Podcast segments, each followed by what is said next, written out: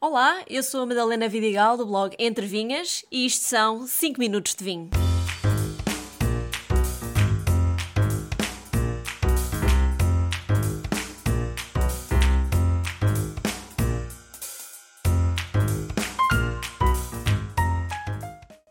Sejam muito bem-vindos a mais um episódio do podcast e eu hoje tenho uma má notícia para dar. Ninguém é perfeito, nem mesmo o vinho. Pois é, mas a boa notícia é que nem todos os vinhos têm defeito, são alguns.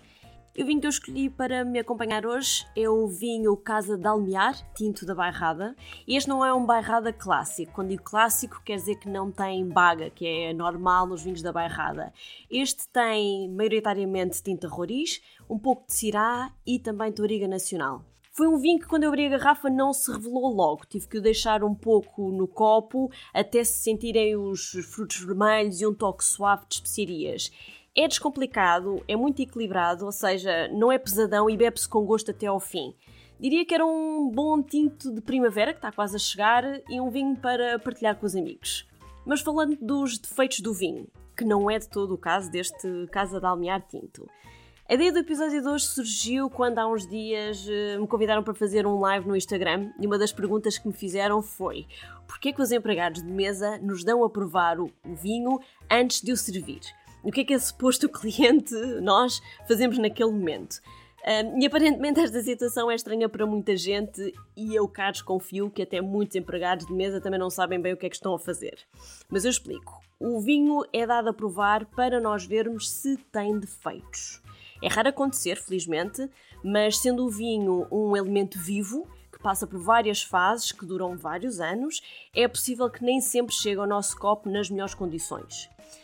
E os defeitos mais comuns de encontrar são oxidação, ou seja, com o passar dos anos, os vinhos ganham alguns sabores e algumas cores diferentes. A oxidação não tem obrigatoriamente que ser má.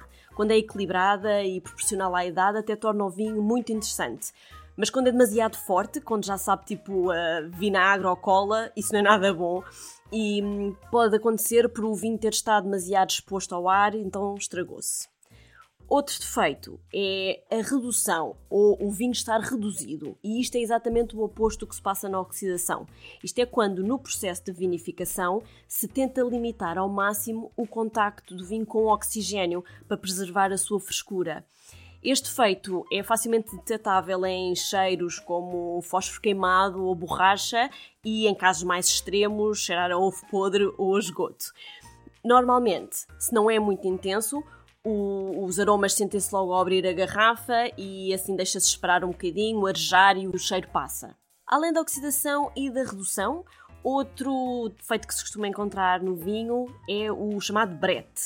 Este é provocado por uma levedura, Brettanomyces, que contamina e se desenvolve no vinho, principalmente nos que passam por barrica, porque esta levedura é comum alojar-se na, na, madeira.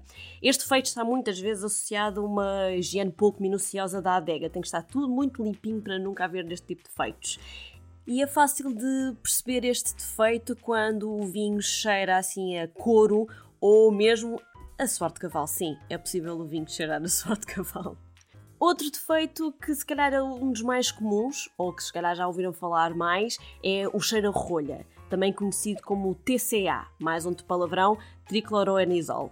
O TCA é um composto químico associado à rolha de cortiça que pode causar um intenso cheiro e às vezes mesmo um sabor a mofo e umidade.